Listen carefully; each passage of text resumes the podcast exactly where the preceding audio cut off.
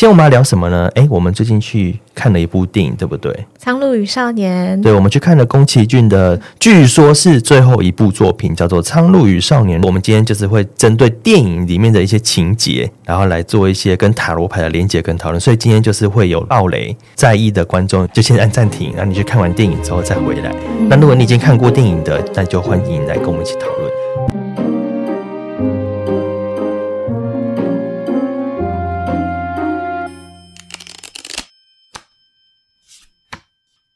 欢迎收听塔罗疗愈记事，我是伊藤，我是听听，我是 Sunny。Hello，大家好，今天是二零二三年十一月四日，我们来录音了。那个今天我们三个人的声音听起来都会有点虚弱，是因为我们昨天就玩得很晚，然后再加上我本人最近就是身体欠安，所以声音一定是有点有气无力。那大家就是可以当做一种 ASMR。对，今天我们要聊什么呢？诶，我们最近去看了一部电影，对不对？《苍鹭与少年》。对，我们去看了宫崎骏的，据说是最后一部作品，叫做《苍鹭与少年》，日文是 Kimitachi wa do ikiru ka，然后英文是 The Boy and the Heron 啊，那就是日文是你想活出怎样的人生呢？那台湾的翻译翻成《苍鹭与少年》。那这是一部二零二三年上映的日本动画电影，由宫崎骏执导与编剧。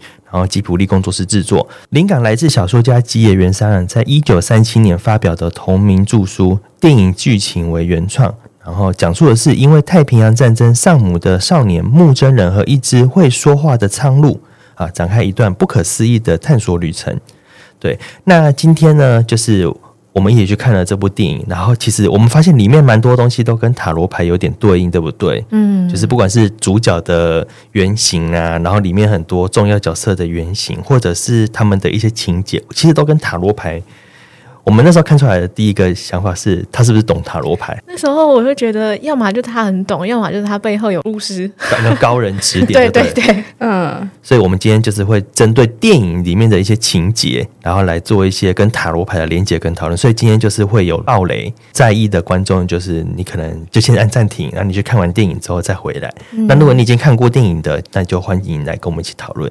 呃，这一集上的时候，应该电影已经上映一个多月，快两个月了，所以应该蛮多人都看过的。所以就我们有尽量就是不要太早上，就放后面一点。嗯、对，好，那这个《苍鹭与少年》，我们还是不是先从苍鹭跟少年开始讨论起？那听听你觉得苍鹭跟少年跟塔罗牌有什么关系吗？嗯，我想先讲一个，就是刚刚伊藤说了三种语言版本的电影名称，然后其实我还蛮喜欢台湾这个版本的。啊，为什么？可是是不是很多人会觉得说台湾这个翻译翻的不好？然后还有很多人会说这部其实看不懂。我觉得这是两件事情，但它其实有关联。就是当你要去采用日文原本的那个电影的名称的时候，嗯，你想活出怎样的人生？对，你会突然好像有一个命题框架在那里，然后你会好像要很用力的从里面看出一个人生的道理出来。嗯，但我觉得《苍鹭与少年》的话，会对我来说，它。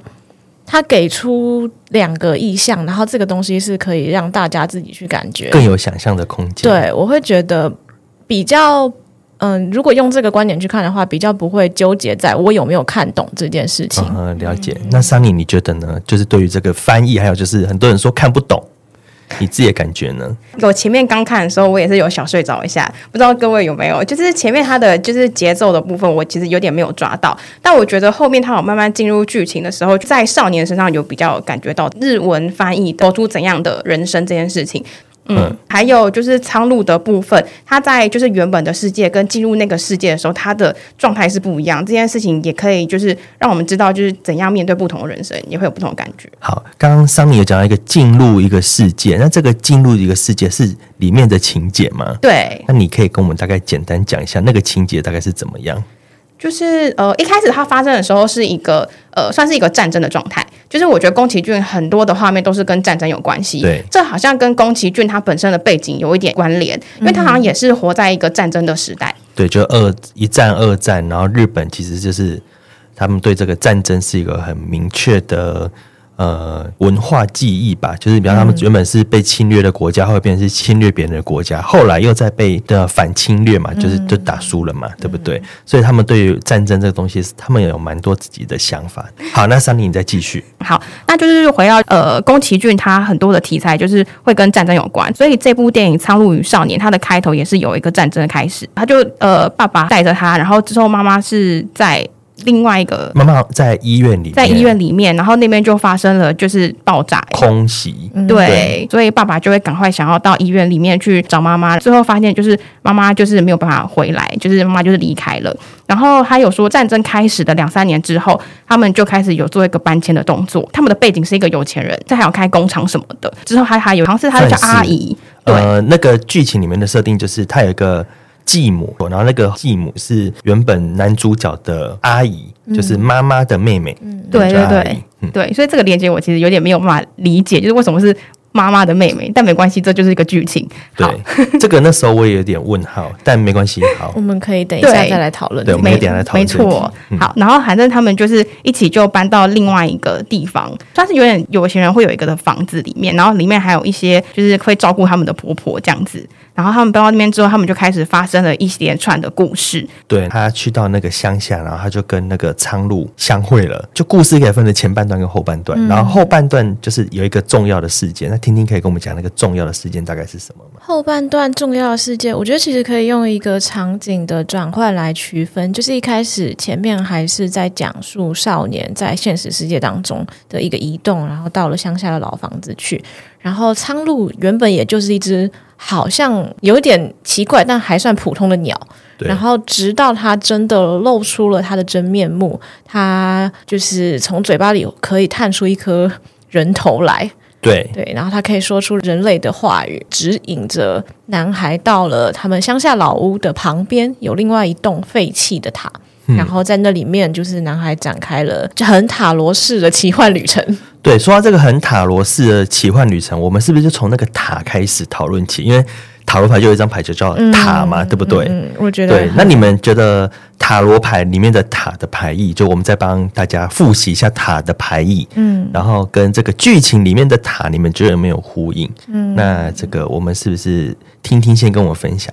好，我想要，我想要先讲剧情。那座塔为什么会出现？大家就是有一点也搞不太清楚。然后好像是某某一个时刻，天上劈下来一道雷，对，然后就有一个凭空出现的塔在那里，对。然后人类就是试图想要用自己的力量，就是把那个啊，它的原型比较。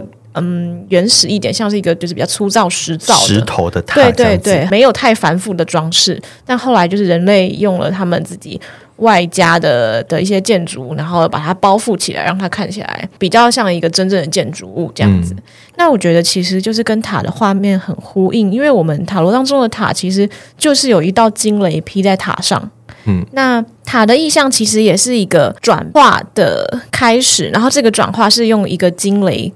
劈下去产生的，所以那道雷落下来的时候，旁边火花四溅。那那个火花，我们会说它是亚的然后它就是一个上帝的恩典。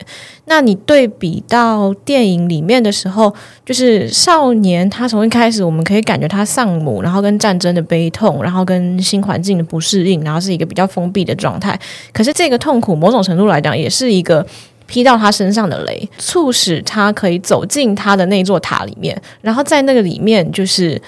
他可以得到那个属于他的礼物。嗯嗯，对。然后跟塔牌之中，就是有两个人从高楼中坠下来。可是他其实往后走的话，还会进入到一个星星牌的状态。少年他进到了那个高塔里面，经历了很多很奇怪的事情之后，其实最终他还是要出来。所以最后他还是有出来嘛？而且最后那一座塔也倒了嘛？对不对？对。所以就是跟塔罗牌那个塔被雷劈到，然后最后就是爆炸。对，其实是蛮吻合的，也很呼应。对，而整个故事就是围绕那个塔而进行。嗯，对，我觉得其实也可以说，呃，我们看得到塔牌画面上。嗯，塔的窗户里面是很黑的，我们不知道那里面有什么。可是其实电影里面就给我们一种想象的可能性，就是哦，原来那个里面有什么？嗯，就是那座黑黑的塔里面，它其实蕴含了就是很多的东西。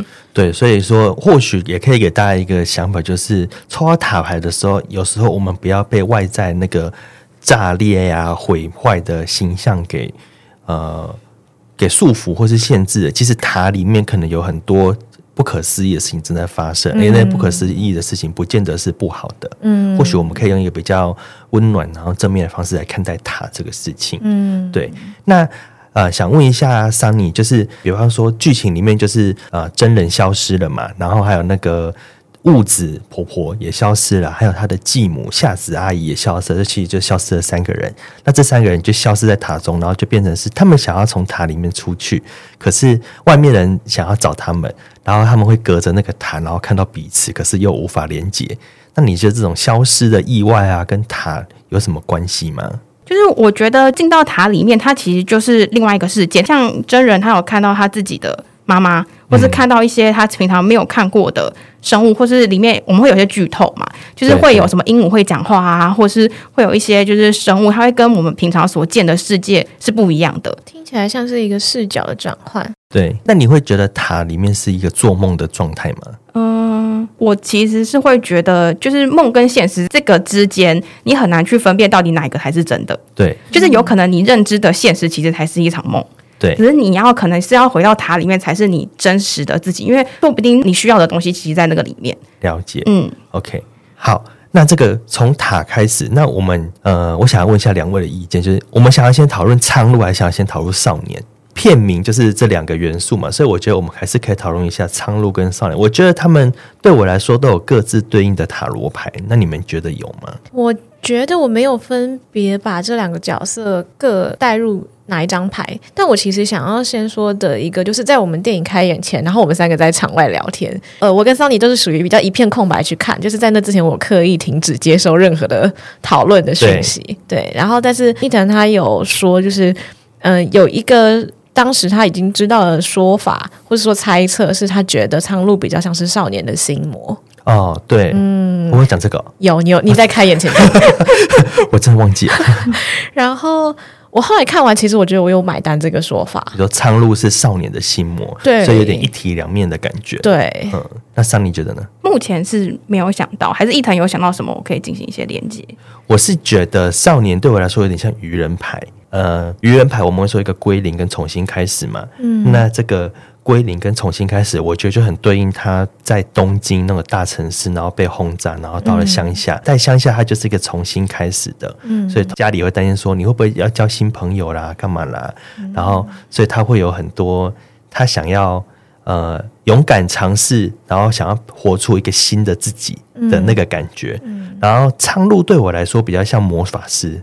或是魔术师，嗯，因为他就是一个，其实他武功很高强，但是他也没有到那么厉害。因为在剧中有一个，他讲说：“我虽然很厉害，但我还是会死。”啊，对，就是就是，我觉得这有点零跟一之间的关联，就是也是有点一体两面嘛。我们说那个愚人牌跳下来，他就变成魔术师，嗯，意思就是说，其实真人男主角他真的很厉害，他真的很会很多事情啊，可是他也没有到那么厉害，可以。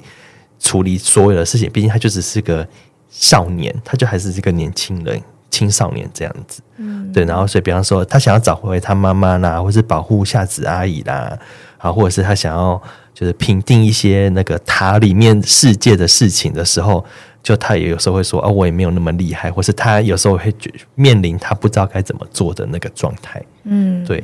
哎呀，我觉得这个才是这种感觉。好，你们再来有什么想要先分享的？上一集吧，就是我们有讲，我们要开始新的大牌系列，我们要大牌纵向阅读大牌系列，对对对，对我们新的开始那个纵向阅读大牌系列。对，那这个直列是在第二排的地方，因为我们第一排是魔术师开始，那第二排是从女祭司开始，就女祭司下来是智者，再下来是塔。对，嗯，那我一开始在看这个时候，我觉得有串联这三章的感觉。嗯，怎么样串联这三章？就刚刚听有提到，就是少年经历过那个创伤之后，比如说丧母之痛啊，或经过什么之后，其实很多东西经过创伤之后，你就会回到自己内在，或是你很多东西是被压抑的，你是不知道你在不舒服的，你不知道你其实是一个受伤的状态。嗯那这个时候就开始有塔的出现了，就是你进去之后就进到另外一个世界，另外一个世界就像大家之前会提到冰山理论嘛，就是我们之前在外面的时候只看到山头部分，但其实我们进到台面之后，我们才真正意识到我们里面底层的东西是什么，有这么大一块。对，然后这个东西其实就呼应到我们的女祭司，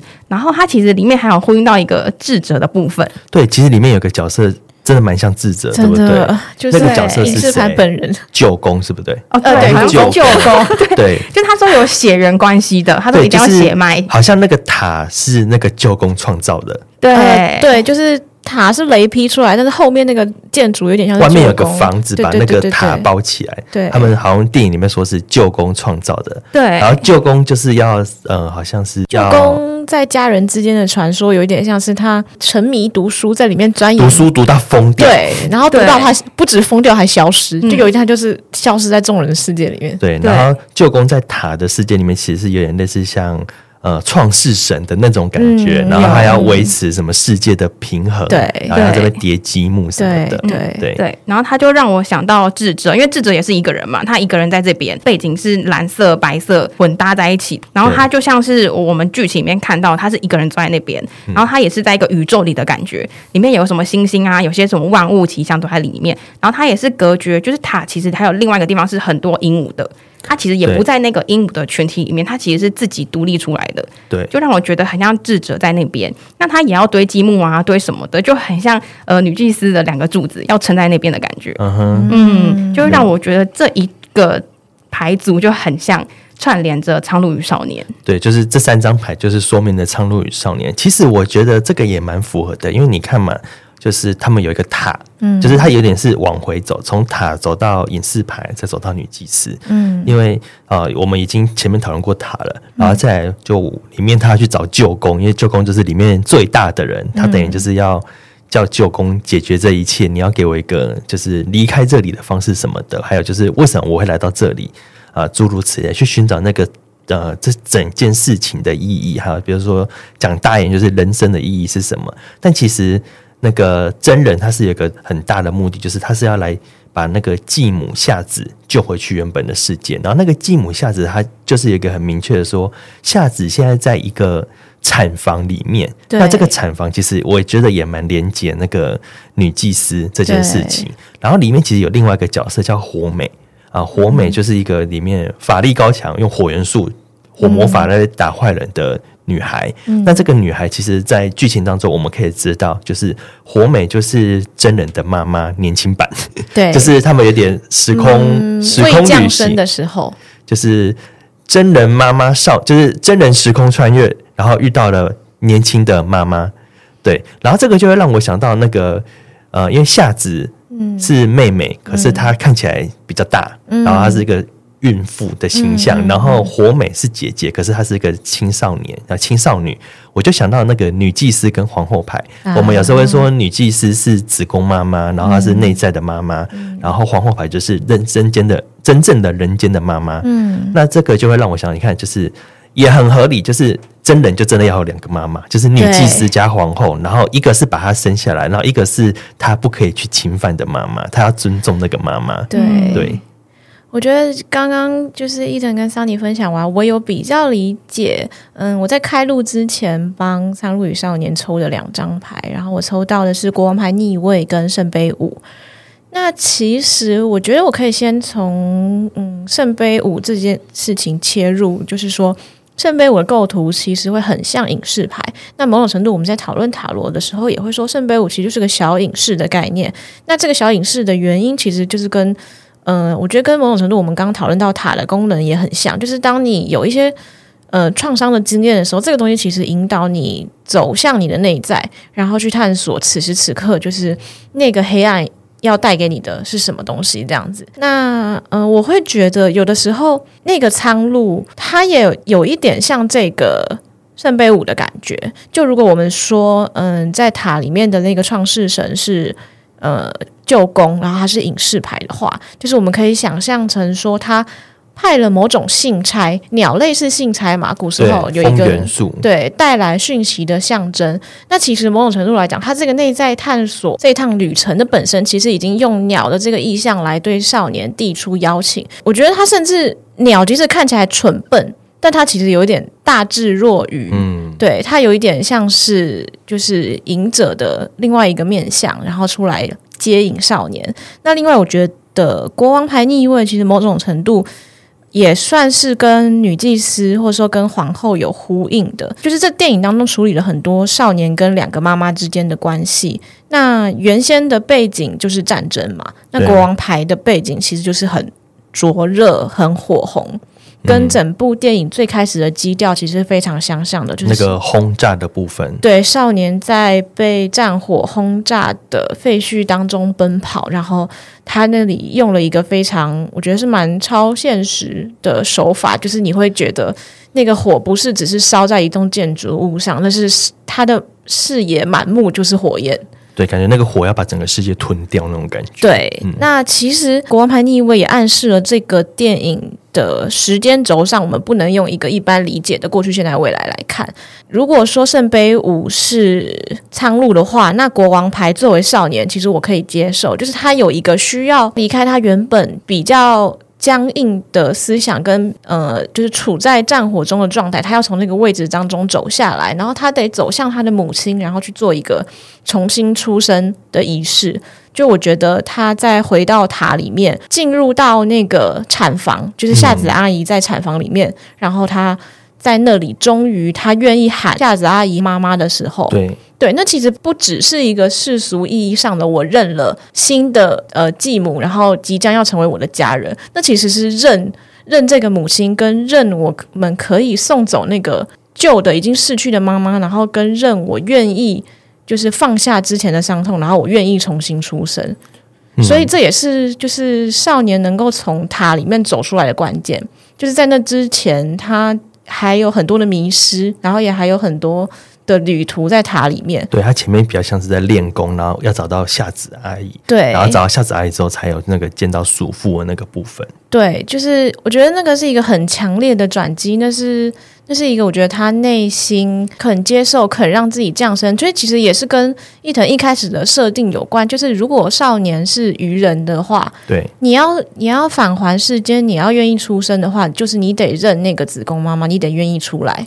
对，嗯，对，而且如果说用圣杯五跟国王牌的话，我想先讲圣杯五。嗯、圣杯我们说是一种小隐士牌，那其实，在故事当中，那个舅公他就是希望真人来当他的接班人嘛，嗯，所以那的确也是一个大大隐士配小隐士的感觉，啊、对对对对，所以然后再加上真人本来就是有一个丧母的悲伤，对，那这个悲伤的主题也很符合圣杯五这张牌，对对。那国王牌逆位，其实我会觉得就是有一种。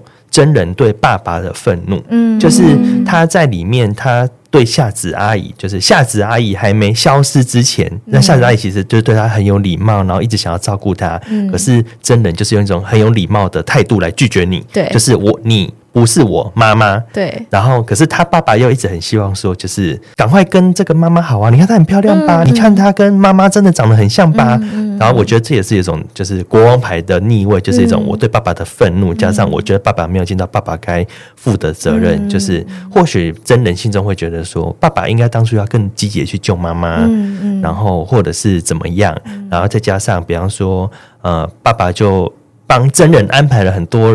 生命中的事情嘛，比方说转学啦什么的，然后我就说我要让你很风光，我开车送你去学校。你看这些乡下的小孩哪有坐过车子啊？然后你就是最厉害那个，那就遭到了真人就被同学排挤跟欺负嘛。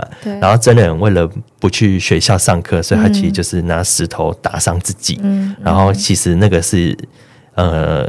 这个东西后面可以来讲，但是这个其实那个时候我第一觉就是啊，这也是一种对爸爸的反抗，嗯、就他不想去学校，他想要躲起来。嗯、那他没有办法找到一个好理由去，他只能受伤。对，就是我物理上、身体上的不能去学校，嗯、我会觉得有一种这种感觉。所以刚刚你说哦，这个圣杯五加国王牌，嗯、我觉得是蛮符合的。对、嗯，而且我觉得你刚刚提到。对父亲的愤怒这件事情，他确实是，嗯、呃，就是你如果用一个比较抽离的角度来看的话，这整部电影的，你说一开始的其中一个噪音吗？就是他就是有一个父亲的失职的对的一个情节在里面。那我觉得这父亲其实可以。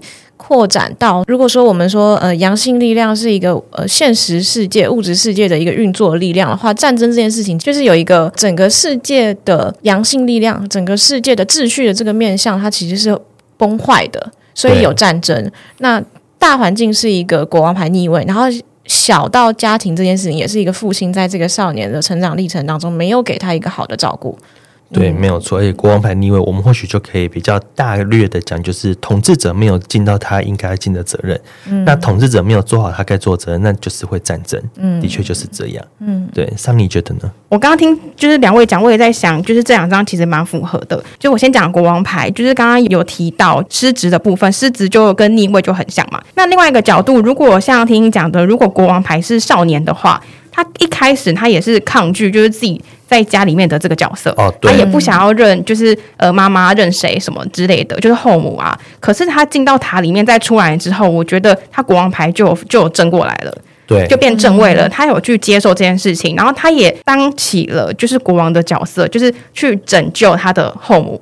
对，嗯嗯，就是有时候小孩子才是拯救爸妈的那个角色，然后一开始他可能有点抗拒，嗯，但后来他接受这件事情，所以也是一个。家庭团圆 的美好结局。对，对，所以有时候逆位的时候，它不一定就是真的不好，它只是在说你现况是需要去做调整的。对，没有错，嗯，就是你可以把它转正过来，其实是可以的。那另外就是圣杯五的部分。我稍微简单讲一下它的牌面，就是一个人背影，然后前面有三个倒的圣杯，后面是两个站着的圣杯，然后在它的方向里面会有前面有一条河，河过去就有建筑物，建筑物我就觉得跟那个塔很像，嗯，就是你要过河之后你才可以进到那个塔。但在过河之前，他其实是哀伤的状态。对对，就是他还没有进到塔之前，他其实是哀伤的。那他三个岛的圣杯是代表说他只望向，就是他失落的部分，他受伤的部分，嗯、但他没有意识到他后面是有两个站起来的圣圣杯。那两个站起来的圣杯可能是支持他的婆婆。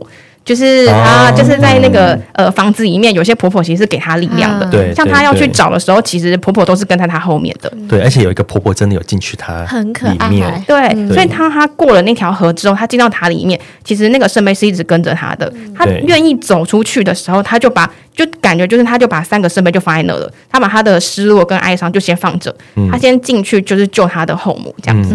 对，嗯。好，那刚刚其实听听有讲到一个东西，就是他说鸟是那个讯息的传递者，是信使，那可能是有点风元素。那这部其实除了苍鹭之外，还有两种鸟嘛，对不对？嗯，苍鹭我们大概大概有简单的讨论过，那另外有两种鸟，一种是鹈鹕，一种是鹦鹉。对，那这个两个其实在里面也是扮演蛮重要的角色。嗯，那听听有办法跟我们分享一些关于这两个角色或是元素的想法吗？嗯，我觉得我可以比较理解的是鹈鹕的这个部分，因为鹈鹕就是我们所谓的送子鸟嘛。那延续到我们刚刚讨论，就是夏子阿姨，然后跟女祭司这个关联性，就其实我们可以想象，嗯呃，剧情里面一开始的时候。也不算一开始啦，应该少年进到水下世界，他来到一个岛上，然后那个岛上面写着，嗯、呃，我记得是跟王者或安息有关的，王陵还是什么墓地之类的，对对对，就很像一个墓园的地方。对对对，然后在那里有很多很多白色的鹈鹕，然后少年是几乎有点像是被鹈鹕就是推挤着，然后就是扑到那个墓园里面去，所以那个那个时刻鹈鹕看起来是一个比较。比较不友善的一个角色形象。对，那时候其实我就会有蛮大的一个困惑，就是为何送子鸟这么凶残？就是照理来说，能够孕育生命的一种鸟，能够带来生命的一种鸟，不是应该是？就是它跟我认知当中的那个的形象是不一样的。对，而且里面鹈鹕是有个环节，一个剧情，它比较像是在杀生。对对，就里面有个很可爱的角色叫做哇啦哇啦啊，对，然后那个哇啦哇啦就是据说是人类的灵魂，嗯、然后他们要往上飘，嗯、就是要去投胎。嗯、可是他们在往上飘的时候，那个鹈鹕就有点像 Discovery 的角色，嗯，的剧情就飞出来，然后把他们全部吃光光。对对对，然后这时候就会有正义使者，就是火美出来会开始放烟火，嗯，把鹈鹕打下来，对，把鸟吓走。然后。这个部分就是对，也蛮呼应。就听听说，为什么鹈鹕为什么是杀生啊？对，我觉得鹈鹕是送子鸟。然后，如果我们把它比较简单的连接到母亲这个形象的话，当母亲长不好的时候，她其实是会吃掉自己的小孩。对。就是在在自然界当中，其实是一个蛮常见的。对，就是妈妈感觉到危机的时候，会把小孩子吃掉的这件事情。那呃，回到电影里面的话，鹈鹕他确实有说，我记得鹈鹕有一段是他很受伤，然后他对少年有点像是控诉嘛，就说这个世界变成这样子，我们也没有办法，我们得吃哇啦哇啦这件事情，我们也没有办法，没有错，不然他们会很饿。他们会很饿，因为他们都没有吃东西吃，飞得再高都找不到东西吃。对，我觉得跟母亲这个角色有没有被好好照顾有关联。就是一方面，我们可以说少年必须要主动敞开，愿意去接受母亲这件事情，愿、嗯、意去从母亲的子宫产出来。可是另外一个方面，母亲要有意愿生小孩，那也是另外一个很值得关注的事情。对，嗯。那你觉得呢？我们延续就是鹈鹕这个鸟类，嗯呃，其实我想要是一个大自然的法则啦，就是呃一，就是不可能每个东西都一定会被完整好好的照顾，完整好好的生下来，好好大自然本来就有淘汰的机制。对，对，那我觉得鹈鹕的存在就是一个有一种淘汰的机制，嗯嗯，它会让一个维持一个生态的平衡，是。就是一个食物链，对，嗯。就是，所以他会就是让鹈鹕是没有办法去做其他事情，是因为他要让他的角色存在，就是要吃掉呃有一些哇啦哇啦。对，就是有时候我们会说过多的生命，有时候它也是一个就是物种之间的过度竞争，也是会让自己呃长得不好。嗯，对对，对，就是比方说我们种菜啊，还是要适时的拔掉一些，嗯、然后那个。就养小老鼠，我不知道大家以前有没有养过小老鼠。那小老鼠很容易会生一整窝，嗯，然后你生一整窝，它们东西吃不完，就每一只都很容易会生病。对对对，像我们小时候养那个蚕宝宝，不是也是生出来一大堆？对对，然后其实它不一定每个都会孵化出来，是对。那如果每个孵化出来，那就是量会超过一个生态的平衡。对，嗯。这个我觉得蛮符合的，而且其实这个我当初想提出这个事，我想比较简单，就是环境，嗯，因为外面的环境就是在战争，嗯，所以战争下人类的生育力本来就会下降，啊，也就就男人都死了，女人也死了，嗯，小孩长不大，嗯，所以就是一个战争不好的状况下嘛，嗯，那战争也很容易会让这是现实世界的物质资源不好，所以。最简单的物质资源叫做吃不饱。嗯，对，我们连厨余都没有。这一题是过不了了，是不是？厨余好，从昨天开始就一直讨论，一直在讲厨余。好，不管，我要回来讲的。我们现在没有要聊厨余。好，那我就可以对应到，就是刚刚是母亲的角色是呃皇后嘛，我就是又要讲到那个大牌阵的感觉。可以可以，讲一讲。因为就是我刚刚讲完第二排，然后我现在讲要讲第三排。第三排，第三排就是皇后，然后命运之轮还有星星。嗯，对，那我觉得那个鹈鹕的感觉就是命运之轮。就是它会让很多的鹈鹕，就是旋转盘旋，对盘旋，然后他们可能就是会在那边绕，说哪一只是就是不见，哪一只是还存在的。就因为哇啦哇啦不是全部吃掉，它有的还是会飘上去。对对对对对，很像那个海龟孵化，你们有看过那个？纪录片就海龟孵化，一次都几百万只，然后就会很多东西来把它们叼走。对对对，可是终究就会有一点点留下来。对对，然后吃完之后就会像星星牌，就是剩下那几颗星星，就是往天上飘。哦，我好喜欢这个说法，对，他们就变成星星了。嗯，对。好，那我们聊完了鹈鹕的部分，那鹦鹉呢？两位？鹦鹉就真的是我很迷惑的地方。好，那你讲讲看你迷惑的点是什么？我看完电影就有一种奇怪，鹦鹉跟你们有什么仇？鹦鹉在这里面有一点。真的是不讨喜，鹦鹉被很恶化，对，被丑化，对，他在里面可以近乎是一个蛮明确的反派，然后跟就是有一种他第一个他很想要，他一直要抓主角，就主角在塔里面冒险的过程当中，他一直在躲避鹦鹉的追捕，然后跟鹦鹉有一个很盲从吗，就它里面其实有一幕是呃火美被鹦鹉国王抓到了，嗯、然后他们的士兵抬着火美，然后。呃，就是有点像游街嘛，然后民众就欢呼，就哇之类的，嗯，然后所有人都是很激昂，然后也许盲目或是就是很狂热的那个感觉，对，很像某种粉，对，对，然后就是鹦鹉在那里面的角色也还有另外一个感觉，它也有一种贪心吗？对，贪心，然后它有一种永远吃不饱，但他那个永远吃不饱跟鹈鹕不一样，鹈鹕是有一种我。我只能吃这个，我不吃这个，我不得不。可是鹦鹉，我们看到里面他们是那种不停在煮美食，然后多还要更多，然后贪得无厌的那种感觉。对，我觉得那个就是他在抬过去的感觉，他们就是想要就是征求一个公平正义。对，就是火美犯了法规，嗯、那其实国王也是一个判定的社会法则。对，然后正义也是去衡量这件事情到底是不是公正的。对对，那当然就会到月亮牌，就是呃这件事情是不是可以明朗的状态。嗯，对，然后所以这个我就觉得就是也是跟第三的直直脸是有一点，而且鹦鹉真的有一个国王，对不对？有一个鹦鹉王，对，对，然后他就想要把这件事情拿去去做一个公平正义的评断，嗯然后进去的时候其实天色可能也没有那么好，就是看到旧宫的时候，嗯，好像就是在那个画面的时候，他们也是呃有一个。就是不确定的状态，就是有一个小争执，像是下面的呃两只在就是纠结这件事情到底是、嗯、到底是不是正确的感觉。这个会给我一种感觉，就是呃那个鹦鹉国王，鹦鹉国王很想要尽他国王的责任，就是我要照顾好我的臣民，嗯、我要守护这个世界，所以他会一直去。在意他的疆土，因为我们在说塔罗牌大牌的国王牌，其实他是一个比较动不了的国王，因为他有一个位置跟一个责任，嗯、所以那个鹦鹉国王就一直强调他是国王嘛，他是责任嘛，他要负担大家什么什么的，嗯、所以他就是要处置火美，因为火美就是犯了律法，就是火美犯了什么错，因为他去看了那个产房，产房是不能进去的，嗯，啊火美进去了，所以要把火美。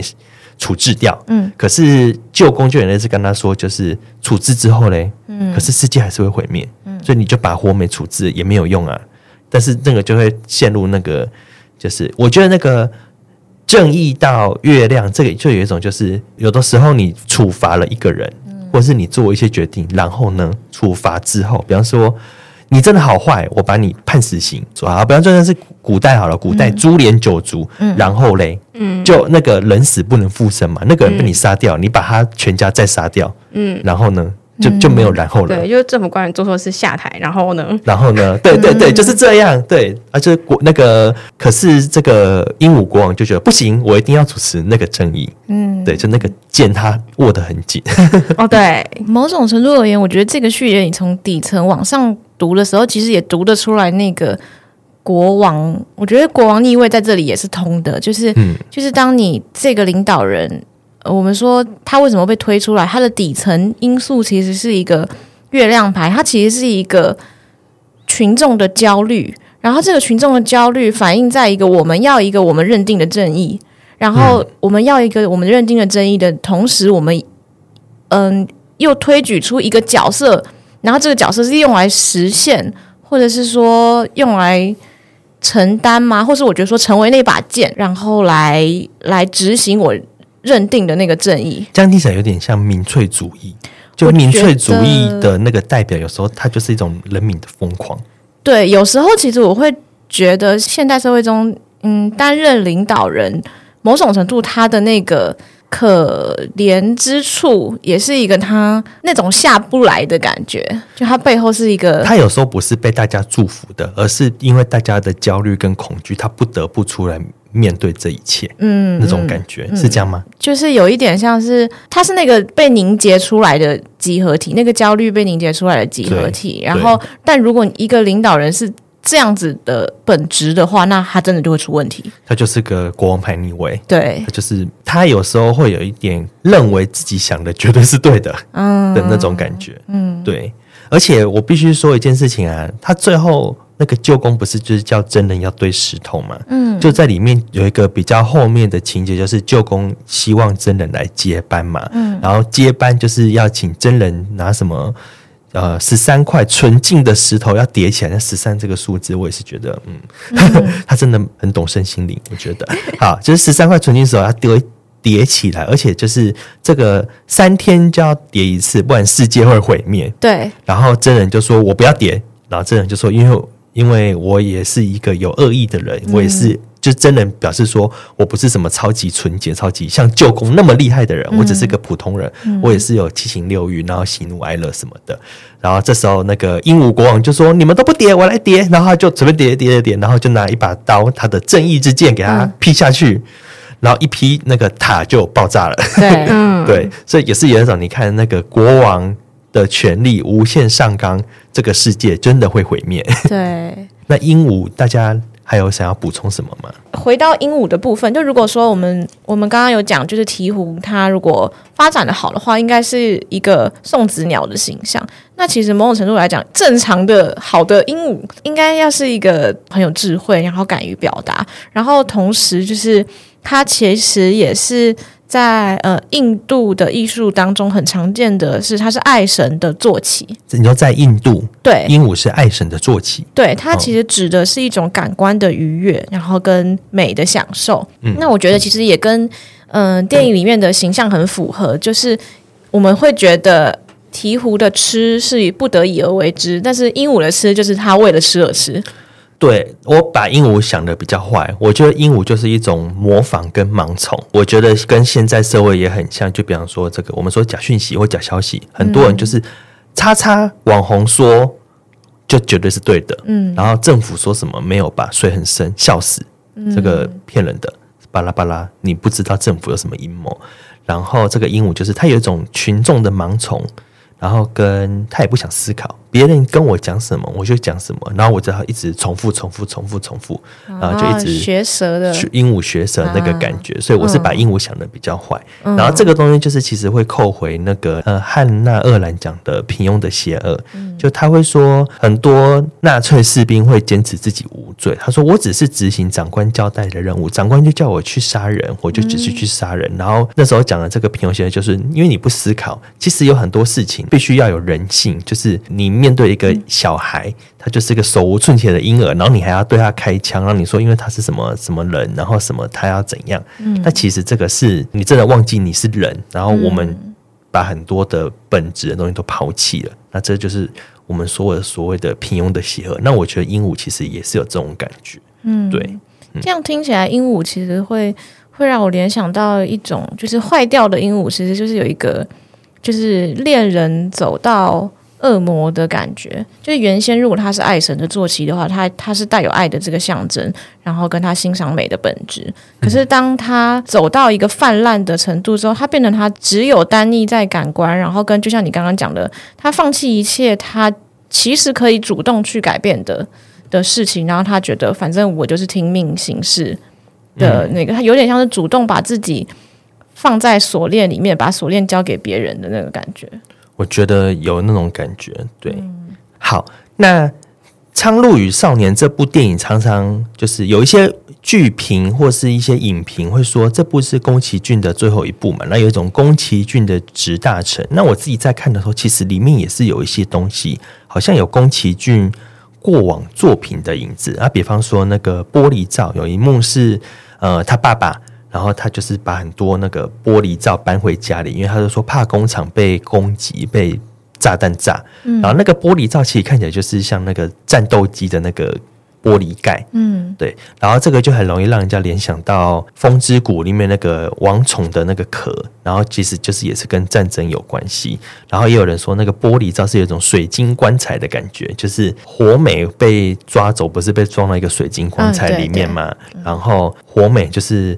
呃，真人的妈妈就是因为那个轰炸，然后就死掉，所以也是一种死于战争的感觉。但是真人的爸爸在讲到战争这件事情的时候，其实他是有一个开心的感觉，因为他就说我们可以赚更多钱了耶，因为他就是发战争财的感觉。嗯、所以说那个玻璃罩，我会觉得说，它其实就是一种一个个个棺材，就是那些驾驶员飞出去就没有要再回来了。嗯，然后。飞出去，他们自己会死，可是他们也会造成很多人死亡。嗯，所以真的，我就觉得说，这个战争的讽刺跟意味其实是在的。嗯，对。那这个时候，其实想要问一下两位，你们有在看这部作品？《苍鹭与少年》，你有没有想到以前宫崎骏的什么作品，或者是你们自己有没有比较喜欢的宫崎骏的作品？然后你们觉得可以跟这部电影做呼应的？我本人是蛮喜欢龙猫，就是我一开始看的时候，我觉得有一幕很像的地方，就是呃，那个真人就是那个少年，他不是要进入塔的时候，对他是有点爬进去的，对对，然后我就会想要龙猫的那个小梅，嗯，小梅他进到大树的时候。也是爬进去的，对。对，然后在我觉得那个大树就很像那个塔的感觉。你进去之后，就是他会看到龙猫嘛，在他进去之后，就会看到就是跟现实世界不一样的鹦鹉，嗯、或是那个苍鹭就会变得不一样的样子。对，就是有一个新的东西就是跑出来了。然后另外一个意境就是，我觉得它都是妈妈会在医院。对嗯，对，就是好像都是发生这件事情，然后妈妈就会在医院，然后爸爸就是失职。就是我觉得龙猫的爸爸看起来没有失职，但是其实仔细看的时候会看到，就是姐姐小月其实她有点带父子的感觉，带父子带母子都是。对，对，所以某些程度就是爸爸可能就是很专心在他的工作，所以对于小孩的照顾其实没有那么的完整。对，嗯，呼吁爸爸们都要多多陪陪小孩。很突然结论，对，没有说，哎，我觉得。是蛮好的，对，你看，因为龙猫是那么早期的作品，那其实就是讲的就是宫崎骏的叙事，真的都在讲一样的事情，他是用不同的故事一直跟我们反复的说他想要讲的理念。嗯，对。嗯，我看到另外一个很很可爱的一个意象是婆婆们，就是对婆婆们，当呃少年他回到了乡下的老家，然后嗯、呃，等于是婆婆们其实有点像家仆，然后。就是真人他有带着行李嘛，那对于婆婆们来说，就是那是一个哇，里面是不是有好东西这样子？然后所以那行李被送到家里的时候呢，婆婆们就是围绕在那个行李箱旁边，然后不停的发出哇哇的那种。哎、欸，婆婆有一种痴汉感觉，哇，真香，好香哦！就哇，这是什么？让我看看。而且我觉得他有一个做出很明确的形象上面，或者说人物设计上面的不一样的感觉是。婆婆们的比例很矮小，嗯，对，就是你当然可以说，就是人老了会倒 Q，但是 但是其实我觉得不是，它让我很重的有一个既视感是。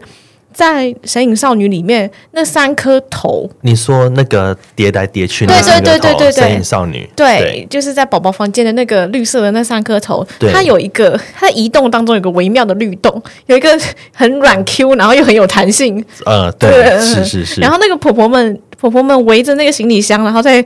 就是叽叽喳喳的讨论，然后他们也有一个上下在律动的那个感觉，我就觉得很，他们很不人类，他们很小精灵，对的感觉。嗯，然后我其实也也觉得，就是宫崎骏他一直以来，我觉得他都有一种。他其实很知道这个女性的角色吗？就是在在所谓父亲失职的情况下，女性的角色她经常会是会是一种小精灵的概念，嗯、就是我们其实经常被很多的阴性力量所辅助，你不会很高看她，她她是一个家仆，她是一个在你身边很渗透的一个状态，但其实她就是一点一点把你扶着，让你能够继续维持下去的的一个很重要的力量，我觉得。对，这其实也是有点一点点皇后牌的感觉，就是滋养你。嗯，对。好，那最后的最后哈，我们是不是因为我们节目也快要到尾声了？可是我觉得我们就有一个东西还没讨论，就是它的结局。结局就是那个呃塔塔爆炸了，然后就是大家都出来，然后所有人都回来了之后，然后就是过了几年，他们又要再回去都市生活了。对对，然后就是什么夏子阿姨的小孩也生出来了，然后爸爸什么就是一切和和美美，嗯然后就是他们家人就在楼下喊说：“真人，我们要出发喽，赶快下来。”然后真人就说：“好。”然后就结束了。然后我说：“嗯，这个结束很突然，就是他也没有一个。”很明确，很干净利落，然后后面就开始唱歌，然后我想说这个唱歌是不是有个彩蛋？然后等了，哎，没有，我听完了三分钟的歌，就是也没有，就真的就就灯亮了。我想说 这个结局也太突然了吧？那你们会觉得结局很突然吗？这个结局好像也蛮多网络的人在骂，就说这里我最看不懂，就是很像没有讲完。嗯，你们会觉得没有讲完吗？会，就是这个，就是现在开始想到，其实回应到日文翻译的“活出自己的人生”，就是后面就是给你无限的可能，就是你可以自己去延伸，就是开放式结局的感觉。哦，就是真人经历了这一切塔的事件之后，嗯、你想要怎样的人生？对，嗯、那就是自己可以去做决定的。啊、嗯，就真人真的要重新开，还要再一再一 round 的新的开始。对，又回到世界牌。哦，又回到世界牌，又要再愚人了。对、哦，又要再愚人了。嗯，可以，可以。那听听觉得呢？其实我刚刚有一个短暂的遗忘，就是对我来说，一开始说到结局的时候，我的脑子里浮现的画面是他从塔出来那一刻，然后，然后苍鹭对少年说：“没关系，就是你其实你很你很快就会把这里的一切忘记了。”哦，嗯，对我来说，那其实就已经是结局了。我的脑子里自动设立的结局是停在那里，就是对你来说看到那边就好了。对，就是那个影集，有时候看到第九集就好，第十集我不用看的那个感觉。对，那我没有那么。我没有那么反感他后面的那一段，因为我觉得后面那段其实是很合理啦，就是你要展开你的人生。对对，那我觉得其实也是跟他那个忘记其实也是很重要的，就是一直以来我们的节目也一直有讨论到，就是虽然我们有的时候需要下潜到潜意识的世界，然后那当中有很多很珍贵而且重要的东西。但不管怎么说，我们终究是要回到现实世界的。这也蛮呼应我们之前讲过那个月牙熊的故事。哦、月牙熊的故事，对，大家可以回去听听看。嗯、但那个苍鹭对少年说的话，会让我觉得你在那当中带出来的东西，其实我们不用很刻意的一定要把它留在明面上的记忆里面。就是我们其实可以相信，在那当中的经历，它跟我们其实是内化的，然后我们就可以去过我们的人生了。对，真人就是被苍鹭引导进入那个下界那个领域嘛，嗯，然后他就是也是要再回来。然后呢，这个结局那时候其实我一直有点过不去，但我后来就回去很认真的思考、思考、思考。然后后来我就有就看书，然后我看到一个故事，我觉得那个故事后来有让我买单这个很突然的结局，跟我觉得有点不懂的结局，嗯、就是有一个故事叫以西结之轮。就是呃，这边跟大家大概简单分享，就是以西结之轮，就是说有四个犹太金师，然后这个四个犹太金师，就是某一天他们睡觉的时候被神，就是犹太教最大的那个神啊，然后抓去天界，什么就是很高很高的天界，然后说我要让你们看世界的真理长怎么样，然后那个世界的真理就是以西结之轮。那有人会说是命运之轮，那有人就会说，如果用电影来讲，就是去看旧宫的时候，旧宫旁边有一块很大块漂浮的石头，然后就有人就是。那个大石头漂浮在那边，就是那是世界的真理，上帝的真理，万物的起源就是这个东西。然后这个四个犹太经师看了之后呢，他们就回到自己的人世间。然后四个人有四种反应：第一个人就是不相信，然后他就发疯。嗯。然后第二个就是他觉得这一切是否定的，他就否认，对，假的，假的，都假的，也骗不倒我，都是假的啊，虚妄。